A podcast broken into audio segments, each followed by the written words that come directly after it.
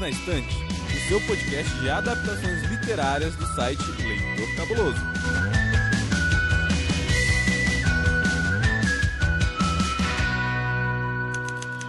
Olá, cabulosos e cabulosas, sejam bem-vindos a mais um episódio do Perdidos na Estante o seu podcast oficial de narrativas e adaptações literárias. Nesse episódio de número 68, a gente vai dar continuidade ao arco sobre as obras de Stephen King. Hoje a gente vai conversar um pouco sobre um dos contos que fazem parte da coleção Quatro Estações, e esse conto é Outono da Inocência, o Corpo. Eu sou Camila Vieira e aqui comigo estão os meus amigos Tiago Cordel. Olá, cabulosos e cabulosas. O meu abraço especial hoje vai para você, que assim como eu é leitor de Stephen King de primeira viagem. Vamos lá? E também Bruno de Assis. Olá, cabulosos e cabulosas. O meu abraço hoje vai para você que não é leitor de primeira viagem do Stephen King e tá aqui no seu 57º livro dele lido. Muito bem, pessoal. Então, convide os seus amigos e vamos ouvir que o assunto hoje é livro.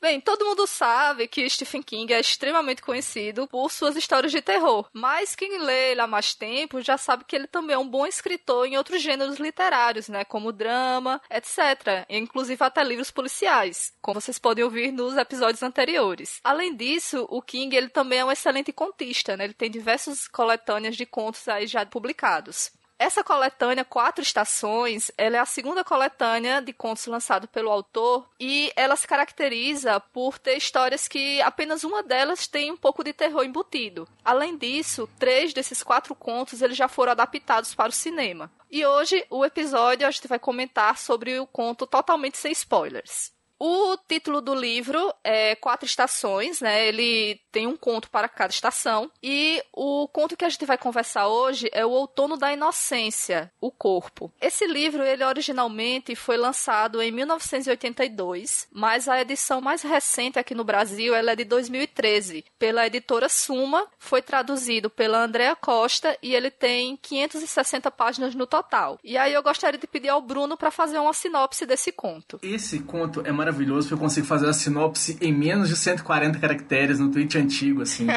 é quatro amigos saem pela linha do trem em busca de um corpo. Essa é a sinopse do, do conto. E é isso aí que você precisa saber, só isso. É, exatamente. Basta isso e mergulha na história que vale a pena bastante, né? Como o Bruno já falou são quatro amigos, eu acho que ele é um conto que tem essa característica que ele é bem focado nos seus personagens, né? Então a gente poderia começar falando um pouco sobre cada um deles. Por exemplo, o personagem que poderia ser assim, que é o narrador da história, né? É o personagem Gordon LaChance, conhecido como Gordy, que ele é uma criança bastante inteligente, ele é sensível, é um cara que gosta de escrever e ele tá passando por um momento na vida dele em que tá muito difícil dentro de casa porque o seu irmão mais velho morreu e os pais, assim, entraram em depressão e meio que não estão nem ligando para ele, né? Então ele tá num momento bastante complicado. É, não, o Gord, ele é o, a nossa voz ali dentro, né? Embora ele tenha todos os traumas dele, é por ele que a gente vai acompanhar a história. E é pelos olhos dele que a gente vai meio que se encantando aos pouquinhos, assim, vai conhecendo os amigos, vai entendendo como é que funciona aquela dinâmica. Eu acho que ele, ser o personagem principal ali, ele é o mais normal dos quatro, né? Botando entre aspas normal aí, porque conceito de normalidade, tarararará. Mas ele é a pessoa que a gente consegue mais se identificar ali dentro, porque ele tem uma, uma vidinha que era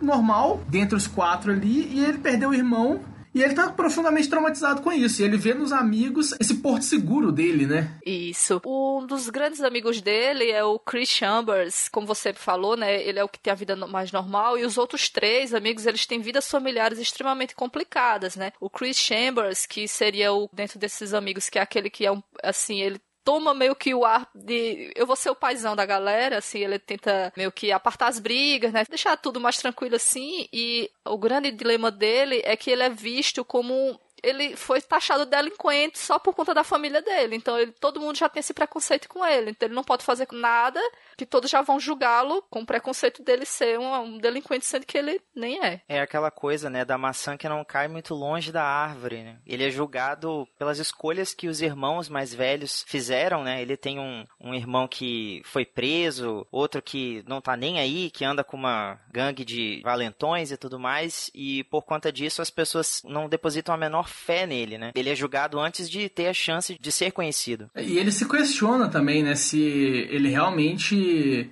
tá naquele lugar que ele tá ou se ele deveria estar tá em outro lugar. Ele fica pensando o tempo inteiro dessa, nessa origem dele, né? Que ele é meio injustiçado, mas ele pensa, porra, será que é isso mesmo? Será que as pessoas estão erradas em me julgar assim? É. Acho que esse é o maior conflito dele, assim, de entender de onde ele veio e onde ele quer chegar. O outro rapaz, criança ainda, né? Tô de crianças, é o Ted do Champ. O pai dele foi pra guerra e voltou totalmente traumatizado e sem nenhum tipo de amparo, assim, é, de cuidado psicológico e esse pai queimou as orelhas dele no fogão, né? Então, assim, causou um trauma físico além do trauma psicológico. O pai acabou sendo internado, mas aí ele vive com essa pecha de ser filho de um louco, né? Entre aspas, assim. É, ele é o outro também que abraça essa ideia de onde ele veio, né? Mas no caso dele é ainda pior porque ele teve. Ele foi abusado fisicamente e psicologicamente pelo pai, né? Então, é trauma de guerra sendo vivido aí, vivido de uma forma muito intensa. Porque você vê que a criança foi completamente destruída ali por causa de um trauma de guerra do pai. E ele reflete isso o tempo inteiro na história, né? Ted é um dos personagens que eu mais gosto nesse conto, porque ele é meio insano, né? Ele tá o tempo todo se dispondo a correr riscos sem a menor necessidade. E ele tá o tempo todo ali brincando, fazendo piadas, às vezes até da própria situação. Tem um trechinho no começo do conto em que o Gord e o, o Chris estão jogando cartas, né? Junto com Ted, aí ele faz uma piada, ele próprio faz aquela cara de tipo, ué, do que que vocês estão rindo? Não tô entendendo, sendo que foi ele que fez a piada e os outros acham a maior graça, justamente por ele ter essa, esse humor peculiar, né, de rir da própria desgraça às vezes, mas ao mesmo tempo ele consegue inverter muito esse polo, digamos assim, indo do 8 ao 80 numa facilidade muito grande, né, ele, ele explode, ele se enerva com muita facilidade. É, ele parece ter também, assim, um certo ele gosta de arriscar a própria vida, assim, é como se ele tivesse uma tentativa de, de acabar com a própria vida meio que embutida, assim, nele, sabe? Porque ele gosta de ficar indo pra rodovia, né, atrás de fazer escapada de caminhão, né, não sei se é esse o termo que ele usa no livro também. Uma hora lá, quando ele já tá na jornada dele, né, ele fica meio que na frente do trem, se arrisca, né, de uma forma, assim, muito impulsiva. O último integrante aí desse grupo é o Verne Técio. Ele é aquele, é o meio bobão, assim. Ele morre de medo do irmão mais velho, porque pode bater nele e tudo mais. E é ele que dá o início da jornada desses amigos, né? É ele que escuta o irmão mais velho conversando com um colega, dizendo que eles conseguiram encontrar o corpo de um menino que é mais ou menos da idade deles, eu acho que o que 11, 12 anos, que essa criança saiu para pegar frutinhas e acabou não voltando. Então eles acham que o trem atropelou. Aí o Verne ele volta lá para vai para casa da árvore, né, dos amiguinhos e fala: "E aí, vocês querem ver um corpo? Aí eles armam todo um plano de um diz vou dormir na casa de um, vou dormir na casa do outro, né? E aí eles saem pela linha do trem para encontrar esse corpo e ter essa aventura de ver uma coisa, né, grotesca. O Verne, eu acho legal porque ele é meio que o chiclete que gruda esse grupo, né? Por ele ser, digamos assim, o mais ingênuo e sempre fazer o, o comentário desnecessário fora de hora. Inclusive, me identifico. ele é o que, tipo assim, é sempre o, o entre aspas, né? O, o saco de pancada do grupo que que todo mundo vai implicar, vai dar um cascudo, vai zoar ele, sei lá, por ter o pinto pequeno, por ter a mãe mais estranha. E, assim, eu acho legal como isso, de alguma forma, acaba unindo mais os quatro, né? É verdade. E até porque eles são um grupo bem disfuncional, né? Os quatro, assim. Eles são. É, é aquele tipo grupo do, do Stephen King de perdedores. Porque nenhum deles ali tá numa situação muito confortável, eles não são as pessoas mais queridas da escola, são nada do tipo mas eles se encontram e se juntam ali em prol de uma amizade meio improvável, né? É verdade, eles são um grupo bem heterogêneo. Assim, que os une é que tá todo mundo numa situação difícil, embora eles sejam bem diferentes, né? Você sabia que tem livros, filmes, boxes, séries e todo um maravilhoso mundo de literatura? Você pode encontrá-los no Perdidos na Estante.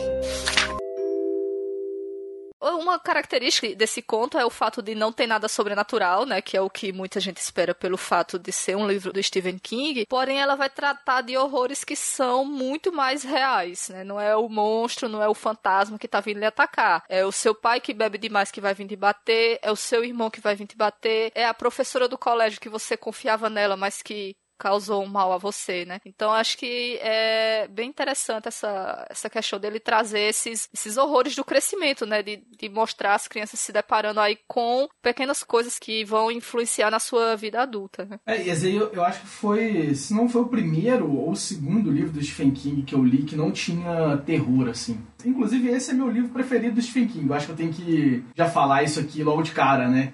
E dentre todos os livros do Stephen King, esse livro de contos é o meu preferido. Porque ele tem três contos que são maravilhosos. E um quarto que é bom. Mas três que são, assim, excepcionais. E eu li ele, eu devia ter o quê? 13, 14 anos. Eu já tinha lido algumas coisas do, do King já, tinha lido algumas coisas de terror, já tinha lido It na época. E na hora que eu peguei isso pra ler, eu não lembro se eu peguei antes ou depois de A Espera de um Milagre. Provavelmente foi, foi antes. Mas eu fiquei bem surpreso na hora que eu comecei a ler, porque eu falei, ah, não, o primeiro conto ali é o Shawshank Redemption, né, que é um sonho de liberdade. Isso. Que em português ficou Rita Hayworth e a Redenção de Shawshank, o nome do conto. Mas eu comecei a ler e falei, uai, meio estranho isso daqui, né? Cadê aquelas coisas de, de terror que eu tava acostumado? Cadê aquele palhaço assassino? Cadê as coisas? Aí não tinha. Aí vai o primeiro, o primeiro é o Primeiro é o verão? Isso, começa é, com começa verão. com verão, né? Isso é o verão da. Da corrupção. Verão da corrupção, ou a primavera, Primavera Eterna. outono da inocência, e o último que é o inverno, que sinceramente eu não me importo muito porque ele é o piorzinho. Mas. Aí eu li o primeiro, falei, uai, meio estranho, né? Tá faltando alguma coisa aqui. Aí o segundo, que aí tem uma coisinha mais tensa, né? Que aí envolve nazismo, envolve um monte de coisa. Eu falei, uai, agora chegou. Aí na hora que eu fui ler o terceiro, eu me surpreendi. Na hora que eu comecei a ler, eu falei, uai, isso aqui é o filme que eu gosto muito. Aí que caiu a ficha que o filme era baseado numa obra do Stephen King, né? O filme Conta Comigo, que é um dos meus filmes preferidos da vida, inclusive. Então, assim, na hora que eu comecei a ler, deu aquele sorrisinho gostoso. Eu não tô com, com o livro aqui porque ele tá na casa da minha mãe. Eu, tipo, o primeiro parágrafo eu acho maravilhoso, assim. Eu não tô com fácil ele aqui pra, pra ler. Ó, eu tô com ele aqui, se quiser, viu? Ué, então, ó, já acho válido aí, ó. Você vai querer que eu leia aqui o primeiro parágrafo? Lógico, lógico. É só pra gente poder discorrer sobre ele, assim, que eu acho que ele dá o tom do, do conto inteiro.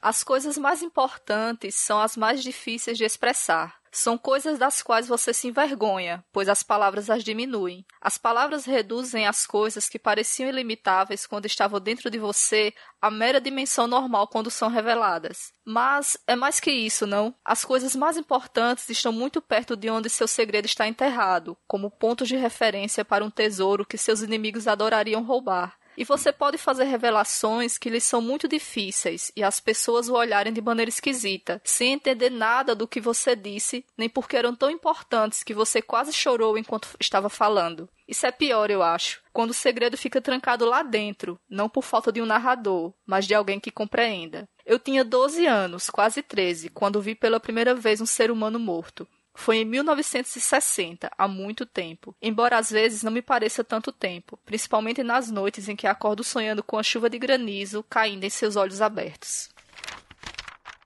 Não, eu acho esse, esse primeiro parágrafo lindíssimo, assim, porque ele dá o tom do conto de que são. Primeiro, né? É um escritor, no caso, ele tá contando essa história do futuro, então ele tá pensando no, na história e revendo a vida dele e como que aquele momento foi importante. E aí tem um eco enorme com a última cena do filme. A gente vai falar, quando a gente for falar do filme, né, a gente vai falar com spoiler, então a gente pode puxar aí. Mas tem um eco enorme com a última cena do, do filme. E é um escritor falando desse ato de botar para fora alguma coisa. E na verdade toda essa jornada dos molequinhos indo pra, na linha do trem nada mais é do que eles colocando a vulnerabilidade deles para fora, assim. Que é uma coisa que eles nunca deixaram e essa situação extrema que eles passam juntos coloca eles em xeque, assim, coloca essa essa dureza de cada um deles em xeque e eles começam a se abrir no meio do caminho aí. Uma coisa muito legal disso de o Gord ser um escritor, né, é que em alguns momentos do conto a gente vê que ele já tá dando vazão a esse dom, né? E ao mesmo tempo eu acho muito legal a relação que ele tem com a própria escrita, né? Ele tem, digamos assim, uma certa vergonha, um certo receio de deixar que os outros vejam, que os outros saibam, mas ao mesmo tempo existe, digamos assim, aquela parte bem pequena no ego, assim, ansiando para que os outros descubram as histórias dele, que ele receba esse feedback, saiba se ele realmente sabe contar uma história ou não. E eu acho isso sensacional. Tem dois momentos no conto em que a gente tem trechos divulgados, autorizados, de histórias que o, o Gord chegou a publicar. Uma dessas histórias, inclusive, né, chega a ser adaptada no filme. Eu acho muito, muito legal quando ele, ele tá contando, né, essa história, mas esse feedback que ele recebe, principalmente do Ted e do Vern, que ficam um pouco insatisfeitos, né, com a, essa coisa do final inconclusivo. E ele ter que lidar, ainda novo, né, ainda, tipo, sem sonhar, sem ter certeza. Ele fala isso, inclusive, em vários momentos, né, que se alguém dissesse para ele que no futuro ele ganharia a vida com faz de conta, contando histórias, ele riria na cara da pessoa. É, mas essa insegurança dele aí é a insegurança de todo mundo tá começando alguma coisa, né?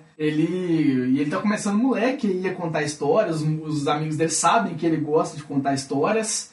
E, e ele começa a mostrar que não, olha só, Talvez eu consiga, talvez não. Eu não estou muito seguro para mostrar isso ainda. E à medida que ele vai ganhando confiança, ele se torna no futuro um escritor, né? Porque ele foi ganhando essa confiança graças aos amigos. E ele fala, não tem nada mais importante do que essas amizades que conseguiu nessa época. Então mostra como que isso foi tão importante para ele a ponto de definir o futuro dele como um todo. É, pois né? é, a gente vê a importância, né, deles poderem se abrir uns com os outros, já que eles aparentemente eles não tinham mais ninguém, né, com que eles pudessem se abrir, mostrar o que eles gostam de fazer, sem ter aquele julgamento assim de botar você para baixo, né? Na verdade, ele estava sempre, principalmente o Chris, né, não conta, a gente quer ouvir, a gente quer conhecer suas histórias, né? E o fato deles poderem contar uns com os outros ajuda muito, né, para todos eles. Por exemplo, em um certo momento, um homem fala pro Ted: "Ah, você é filho de um louco, não sei o quê". Aí o Ted fica pô, chorando, né? Triste. Aí os amigos, mas poxa, por que é que você vai ligar porque aquele cara que não é nada tá falando do seu pai? O importante é o que você é pro seu pai, o que seu pai é pra você, né? Não é porque ele tá chamando seu pai louco que ele não esteve lá na guerra, que foi super corajoso, né? Então essa é bastante importante esse apoio que eles conseguem ter uns dos outros. É, e dá pra ver exatamente o apoio, assim, não é tão incondicional de cada um, né? Você vê o Verne e o Ted mais próximos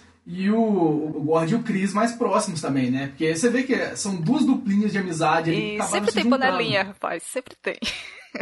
É, assim, mesmo um grupo tão pequeno, uhum. né? Você vê que é, o mais forte é o, o Chris e o Gord, e o Verne e o Ted, eles se juntam ali quase agregando, né, também. Você vê que o Chris é o cabeça ali, né? O Gord vem no encalço dele e o Ted e o Verne são a duplinha que se juntou junto com eles. E você vê que a abertura que cada um tem é justamente com a sua dupla, principalmente. Isso. O Chris, ele, eu acho bem interessante o papel dele no grupo, porque ele é aquele que aparta a briga, ele só faça as pazes, converse e tal, né? E ele faz isso e isso é importante também porque todos os adultos, os pais ou pessoas próximas dessas crianças, elas no conto elas são apresentadas como totalmente irresponsáveis, assim. Os pais do Gord não dá pra culpar, porque também os caras estão numa situação complicadíssima, mas, poxa, você perdeu um filho, mas você ainda tem outro, né? E também, assim, é, eles, já, eles já ignoravam o Gord, mesmo quando o irmão dele ainda era vivo. Eles têm uma diferença de idade muito grande, então meio que o filho mais velho jogava beisebol, sei lá o que, tinha as namoradinhas, não sei o que, já era todo... A família sempre ficava querendo saber das coisas dele, deixando o Gord de lado. Aí tem a questão do Chris, que tem seu pai alcoólatra, o Ted também. Então, assim, o Chris meio que tomou o papel do paizão ali para todo mundo, né? E o é engraçado, assim, é que o Chris, ele faz isso, sendo que de todos os quatro, ele é o que tem as piores referências, né? Ele é o apaziguador, ele, digamos assim, tenta evitar o conflito direto e, digamos assim, ser realmente esse cara que cuida de todo mundo, mas no fundo ele não tem ninguém que cuide dele. Ele não tem ninguém que dê esse exemplo para ele de que ele tem que ser pacifista, né? De que ele tem que ser compreensivo com os outros. Pelo contrário, contrário, ele é o que mais toma pancada, né? Ele fala isso o tempo todo. Quando eles estão discutindo, né, sobre começar essa empreitada, ele fala assim: ah, o meu pai vai me deixar de castigo. Mas Dani, se ele vai me deixar de castigo de qualquer jeito, ele vai me punir, me bater de qualquer forma, então dessa vez pelo menos eu vou fazer por merecer.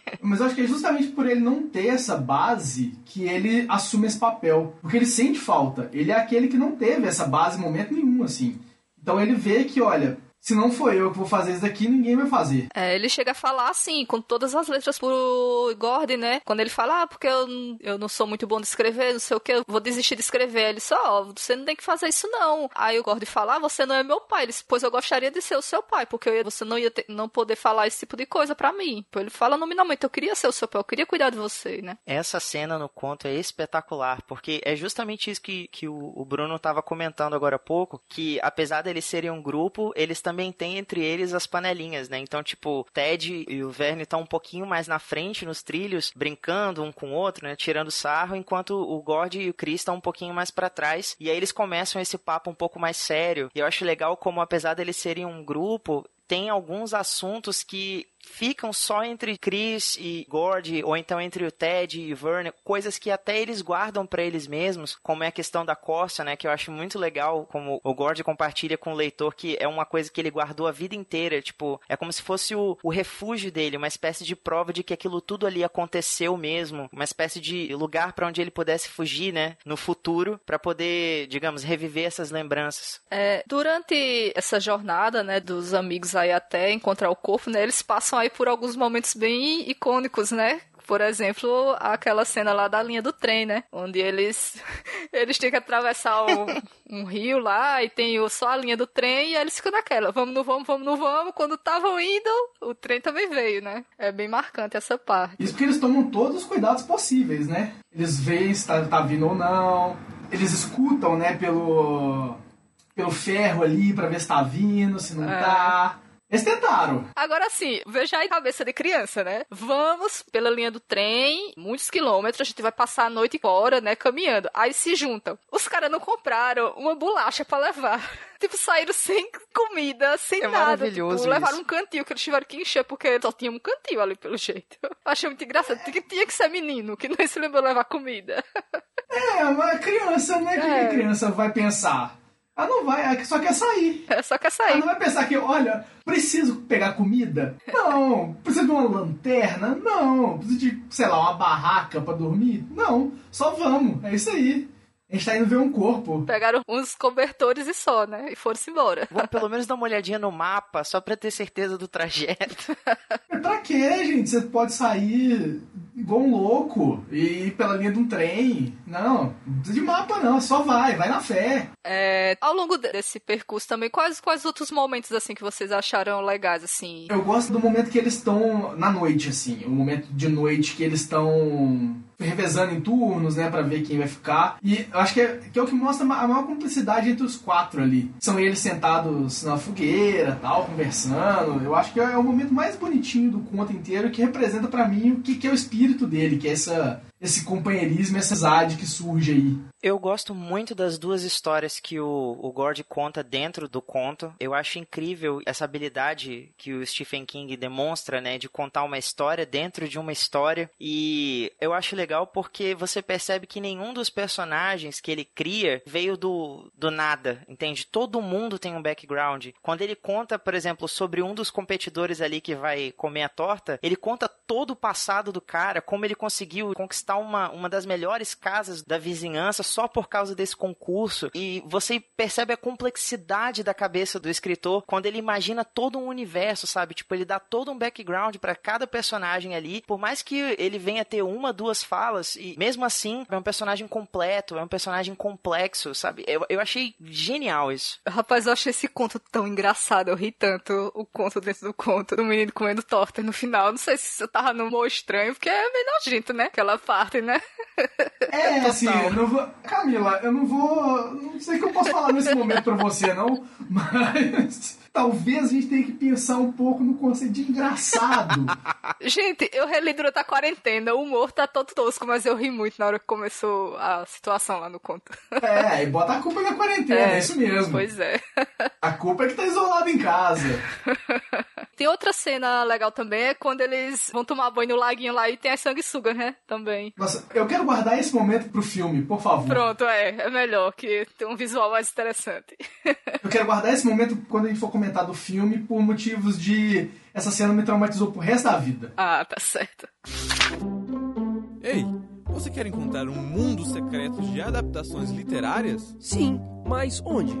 Perdidos na Estante A gente falou que não ia ter spoilers. Eu acho que não é spoiler dizer que eles chegam até o corpo, né? Porque é a história, né? Eles estão indo ver o corpo da criança lá e eles têm mais um conflito, né? Que acontece no livro, que é quando eles encontram com os rapazes mais velhos, né? Também. Que aí tem esse, esse choque aí entre os meninos bem novinhos e esses garotos que são mais velhos, mas que, assim, aparentemente são pessoas que não tem nada para fazer na vida a não ser ficar fazendo bullying, né? É, a gente tá falando aí o quê? O conto se passa mais ou menos década de 50, né? Acho que é 60. 50, 60, né? É. é você não tem muito o que fazer mesmo, não, assim. Pensa que você é jovem, você vai pra escola e aí é isso aí. Não tem como você ficar, sei lá, na internet, jogando uhum. videogame, assistindo seriado. Você vai pra rua, encontrar os amigos e é isso aí, fazer zona. E fazer bullying com o menino mais novo, né? é, ué, é, é, o que sobra. Se eu tivesse na década de 60 também eu faria isso. Olha, rapaz, que danado. O que é bem compreensível pra cultura norte-americana, porque, tipo assim, eles não têm Enem, né? Que nem a gente, assim, tipo, se você estudar, se esforçar bastante durante o ano, você vai conseguir uma vaga numa universidade. E, tipo, tem alguns deles que sabem que essa vida não é para todo mundo e que eles jamais vão sair daquela cidadezinha pequena. No máximo, no máximo, vão acabar, sei lá, trabalhando em alguma birosca, fazendo alguns bicos para se manter, sobreviver. Vão acabar sendo perdedores a vida toda, né? Não, não vão se tornar pessoas maiores. Então, esse sentimento de ser um loser, saber que você vai ser sempre o cara daquela cidade, é uma coisa que parece que tá presente com eles desde de adolescência, assim. Então, eles meio que crescem com esse sentimento e não tem muitas expectativas, né, de fazer algo. Então, a gente já tá aqui mesmo, então, sei lá, vamos só jogar gasolina e continuar vendo o troço pegar fogo. Até porque é uma cidadezinha pequena, do interior, então, assim, você pensa, ah, qual a possibilidade ali dentro? Você vê até dos meninos discutindo, conversando mesmo, né? Você vê que tem duas escolas ali, uma escola que é para onde o Gord provavelmente vai, que é uma dos meninos mais inteligentes, e a outra que os outros amigos todos vão no futuro, né? Que é do resto da galera. Que é quem não tem mais esperança ali, não tem muito o que fazer. Então, assim, não tem muito futuro a cidade. Isso reflete nas pessoas e na forma como eles interagem ali. Até porque, né, vamos combinar. A ideia deles de sair atrás de um corpo é uma coisa completamente imbecil, né? Total. pois é. E ao final da leitura, assim, o que é que ficou com vocês, assim, de sentimento com relação a esse conto? Acho que o principal desse conto para mim, e sempre foi, desde a primeira leitura até a. Acho que eu já li esse conto umas 4, 5 vezes assim na minha vida. A principal coisa dele é a questão da amizade, assim. E também que a amizade não é uma coisa para sempre. A amizade é uma coisa que acontece Igual ele, ele fala, aí tá, eu, eu não consigo não dar spoiler. Segura pro eu, filme. Eu vou dar spoiler. Ah, eu vou dar spoiler. Quem não quiser não ouvir, spoiler. pula essa parte. é, bota o dedo no ouvido e fala lá, lá, lá, e dois segundos. Mas a forma como a amizade não é para sempre, porque ele sabe que aqueles amigos são importantes, foram importantes pro crescimento dele, mas ele não vai manter contato com aquelas pessoas. Até porque eles são muito diferentes, ele vai para uma realidade completamente diferente. Então, assim, foi importante, foi maravilhoso, são memórias que você vai guardar e aquelas memórias elas ajudam a construir quem você é. Até por ser uma história de alguém no futuro contando, você vê a importância dessa, dessa questão da memória e o quanto que separar para refletir sobre alguma coisa que você viveu, você pode não ter aproveitado aquilo mais, você pode não estar tá mais naquela vibe, mas mesmo se assim, aquilo ali foi importante para você. Não tem como você deletar aquilo da sua memória. Ele foi atrás de um corpo, eles foram atrás de um corpo e nesse caminho eles viveram altas aventuras ali.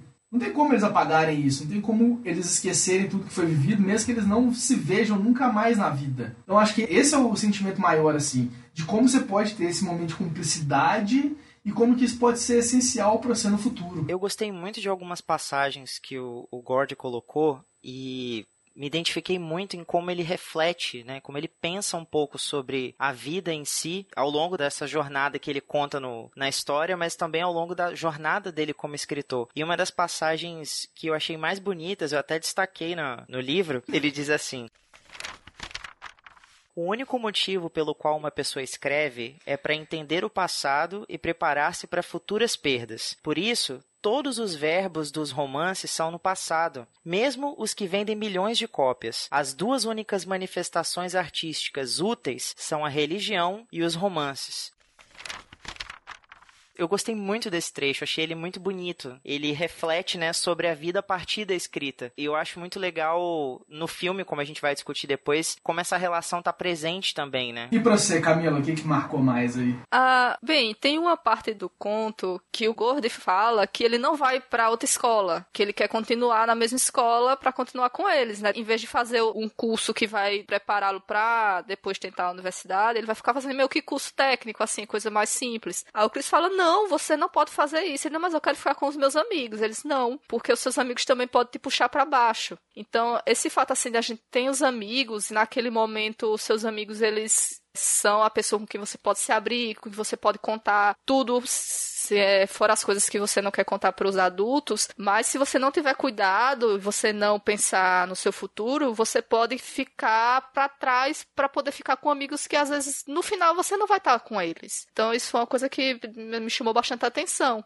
de que você também pode contar com seus amigos, mas você também tem que ter, assim, um bom senso de saber quando aquela amizade vai te fazer mal, sabe? Que isso pode acontecer bastante. É literalmente um livro sobre amizades, né? Tanto a parte boa quanto a parte ruim. É, até porque ele sabe que aquela galera ali não é galera ó, oh, meu Deus do céu, aqueles ali vão me levar para cima. Não, todo mundo é perdedor ali no meio. O Gord sabe disso querendo ou não, né? Mas ele tem medo porque ele tá numa situação que é a pior situação da vida dele, né? Ele perdeu a única pessoa que se importava com ele de fato. E agora ele tá muito fragilizado. É o conto de um, de um moleque que tá muito fragilizado. A gente vê isso no, na escrita, né? na forma como ele narra aquele período, de como que ele teve que segurar naqueles amigos dele para ele poder aguentar a situação e como ele encontrou em um daqueles amigos o grande porto seguro dele, que no caso é o Chris, né? Que ele vê aquilo ali. Ele briga tal, de figura paterna, mas o Chris é uma figura do irmão mais velho dele, assim.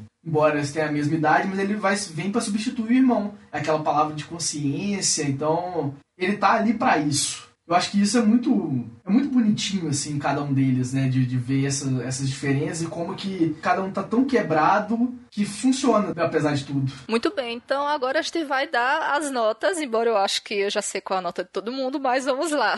Tiago, de 1 a 5 selos cabulosos, qual a sua nota para o conto O Corpo? Com certeza, 5 selos cabulosos. Assim, como eu comentei no início do episódio, eu tô tendo esse primeiro contato, né, com a escrita do Stephen King, e esse livro das quatro estações, eu li os três primeiros contos até agora, né, falta esse último do inverno, mas assim, fiquei completamente apaixonado pela história história. Como o Bruno, eu também tinha assistido o filme primeiro, até descobri que era baseado num conto de Stephen King. E revisitar a história a partir da escrita original foi, assim, uma viagem incrível. Eu gostei muito da nostalgia que isso despertou e, assim, recomendo esse conto para todo mundo que quiser conhecer essa versatilidade, né, do Stephen King que eu tô também descobrindo agora. E você, Bruno? É, cinco sanguessugas presas no saco. Não, Nossa, tem, não tem como, não tem realmente. como não dar cinco selos cabulosos aí, cinco tortas de ameixa, seja lá qual caracterização você quer dar para essa nota. Porque esse é um do, dos contos do King que eu mais gosto, assim. Eu não acho que é um dos, não. É o conto do King que eu mais gosto. Pensando aí que tem no mesmo livro tem Rita Hayworth, Redenção de Shawshank, que é um conto maravilhoso também. Mas eu acho que o corpo, para mim, é tudo que eu gosto numa história. Eu gosto de história de amizade, eu gosto dessa aventura que rola, eu gosto dessa cumplicidade, eu gosto da forma como ele desenvolve, eu gosto do, do que o Thiago falou aí na, da história dentro da história, de como que ele desenvolve o personagem que tá começando a escrever. Eu acho tudo muito bem feito nesse, nesse conto. E não tem como, são cinco selos cabulosos, fácil. É, pois é, não tem como ser menos do que cinco selos, né? É um conto assim que ele é uma leitura rápida, não tem barriga, tipo, é tudo ali enxuto, né? Os personagens são ótimos, a, a aventura que eles fazem, né, durante o conto, assim, ela dá a oportunidade deles terem momentos, assim, maravilhosos, né, na história. Então não tem como não ser cinco selos cabulosos. Bem, então, pra gente encerrar esse episódio, queria que o Bruno dissesse aí onde é que o pessoal pode te encontrar na internet. O pessoal pode me encontrar aí no, no canal aí não. O canal vai voltar. Vamos dar spoiler aí. Ele vai voltar quando eu terminar de ler ah, todos. Ah, muito bem. É, quando ele terminar, quando eu terminar de ler todos os livros da minha estante, ele vai voltar. E eu tô acabando. Então vai chegar essa hora. Ah. Por incrível que pareça. Então, mas você consegue me achar no Estamos em Obras, tanto o canal no YouTube quanto pelo site, pelo meu blog, que é o www.estamosemobras.com.br. Que lá tem crônica, tem falando de livro, lá é basicamente falando de livro e eu escrevendo algumas coisinhas também, brincando de escritor. E me acha também no Twitter, né? No Twitter é minha casa, mas lá eu falo menos de literatura e mais besteira, mas vocês me acham lá na arroba ofrango. E Tiago, onde o pessoal te encontra? Bom, gente, quem quiser continuar batendo um papo sobre esse conto, ou sobre, né, qualquer outra atividade literária, vocês podem me encontrar tanto no Twitter quanto no Instagram como arroba Thiago Cordel. Eu tô montando um curso online, né, de como passar vergonha na internet, aí posso dar umas aulinhas para vocês. Ah, mentira, você é só seguir arroba o frango que você sabe como é passar vergonha na internet. De onde é que você acha que eu tô tirando a inspiração, querido? Muito bem, rapazes. Bem, e vocês podem me encontrar no Twitter, lá no arroba Camila S. Vieira 1, e eu também estou na seção de resenhas lá do Leitor Cabuloso. Então, eu agradeço bastante o download de vocês, e se você gostou desse episódio, não esqueça de assinar o feed e recomendar para algum amigo, e também deixar o seu comentário lá no site, no leitorcabuloso.com.br. Fala lá pra gente o que você achou do episódio, se você leu o conto, se o que é que você achou desse conto também, e compartilhe nosso episódio nas suas redes sociais. E se não leu o conto ainda, isso toma vergonha na sua cara e vai ler esse conto agora. É isso que tem que acontecer. Pois é. Exatamente. Bem, gente, se vocês gostam do nosso trabalho, considere nos apoiar. Nós estamos no Catarse, que é no catarse.me barra leitor underline cabuloso, e também estamos no PicPay. E você também pode acessar as nossas redes sociais no arroba leitor cabuloso. Na semana que vem, esse grupo aqui vai voltar para conversar sobre o filme que foi inspirado por esse conto, o clássico Conta Comigo. Até lá. Tchau, galera. Até mais. Tchau, tchau, pessoal. Boas leituras. Você acaba de ouvir o episódio número 68 do podcast Perdidos na Estante, onde falamos sobre o conto O Outono da Inocência, O Corpo, escrito por Stephen King e parte da coletânea Quatro Estações. Na apresentação, Camila Vieira, Tiago Cordel e Bruno Assis. A pauta é de Camila Vieira. A edição é de Domênica Mendes. O, te... o... Meu Deus do céu. Eu vou anotar. Eu vou anotar, calma aí. Eu vou escrever num pedaço de papel nesse exato momento. Calma. Ó, vamos lá, aqui, ó. É o Ted, o Gord, o Verne e o. Meu Chris. Deus! E o Chris. Cris. Nossa, bateu o velho louco aqui agora. Meu Deus do céu. Você acaba de ouvir o episódio número 68 do podcast Perdidos na Estante onde falamos sobre o conto O Outro da Inocência. É outono. Ah. Desculpa. Vai.